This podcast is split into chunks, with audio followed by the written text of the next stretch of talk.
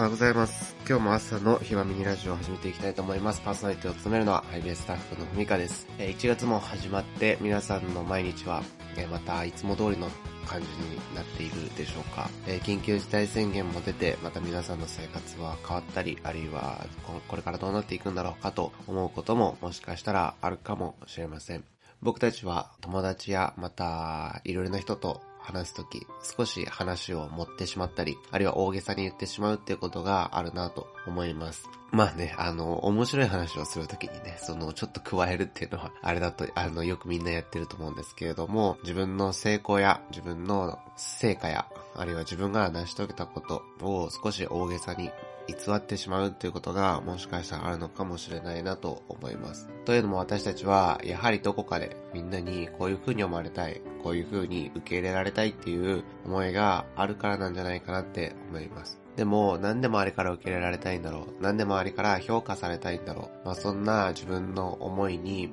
耳を傾けると、どうやらそもそも自分が自分自身のことを受け入れられていないということがあるのではないかなと思います。僕の好きな神学者というか、えっ、と、エッセイ家っていうんですかね。の中にヘンリー・ラウェンという方がいるんですが、まあ彼がですね、このように言っているんですね。最大の誘惑はお金でもセックスでも力でもなく自己の拒絶である。自己の拒絶は私たちを愛されているものと呼ぶ聖なる声と矛盾するからである。私たちは自分を愛さない、自分を受け入れられないというのは、一番何が問題かというと、神様の声と反しているからなんだと、このヘンリー・ラーウェンは言うんですね。僕たちは、なんでこうなってしまったんだろう？なんで、ああ言ってしまったんだろう？なんで自分はこんな生き方をしているんだろう？まあそんな自分の行動や自分の言葉を聖書と照らし合わせて、ああ、それは聖書からずれているなと感じることがあるかもしれませんが、そもそもその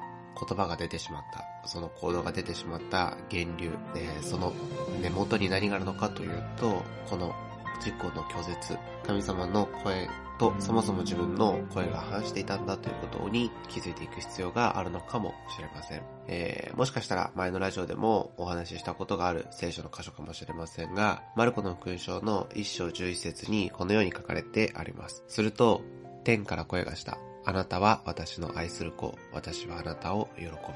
これが私たちが聞いている神様の声なんですね。これは確かにイエス様に語られた言葉です。あなたは私の愛する子。私はあなたを喜ぶ。でもイエス様は当時何の奇跡もしていない、何の力も持っていない30代の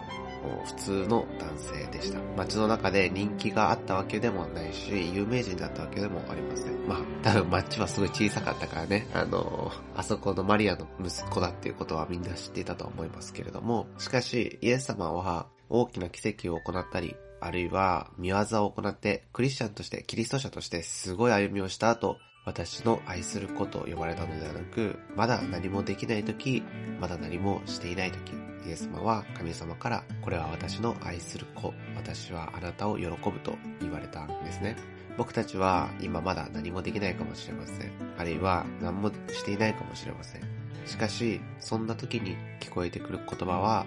なぜやらないのか、なぜできないのかではなく、私の愛する子よと神様が声をかけてくださいます。むしろ、イエス様が批判や、あるいは反対を受けながら、大胆に行動することができたのも、また、この神様の声を聞いたからではないかなと思い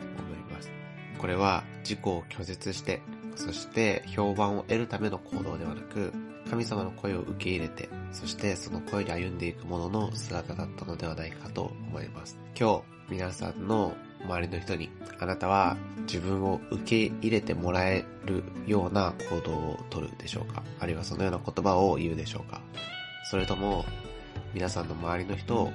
受け入れる行動をとることができるでしょうか？受け入れているよと伝える言葉を言うことができるでしょうか？私たちは神様に受け入れられたものとして自己を受け入れ、そして他者を受け入れるものでありたいと思います。皆さんがその行動や言葉を始めていくとき、まさしく聖書が語っている祝福ということを経験すると僕は感じています。皆さん今日一日の歩みが神様にあって豊かなものとなりますように。では、いってらっしゃい。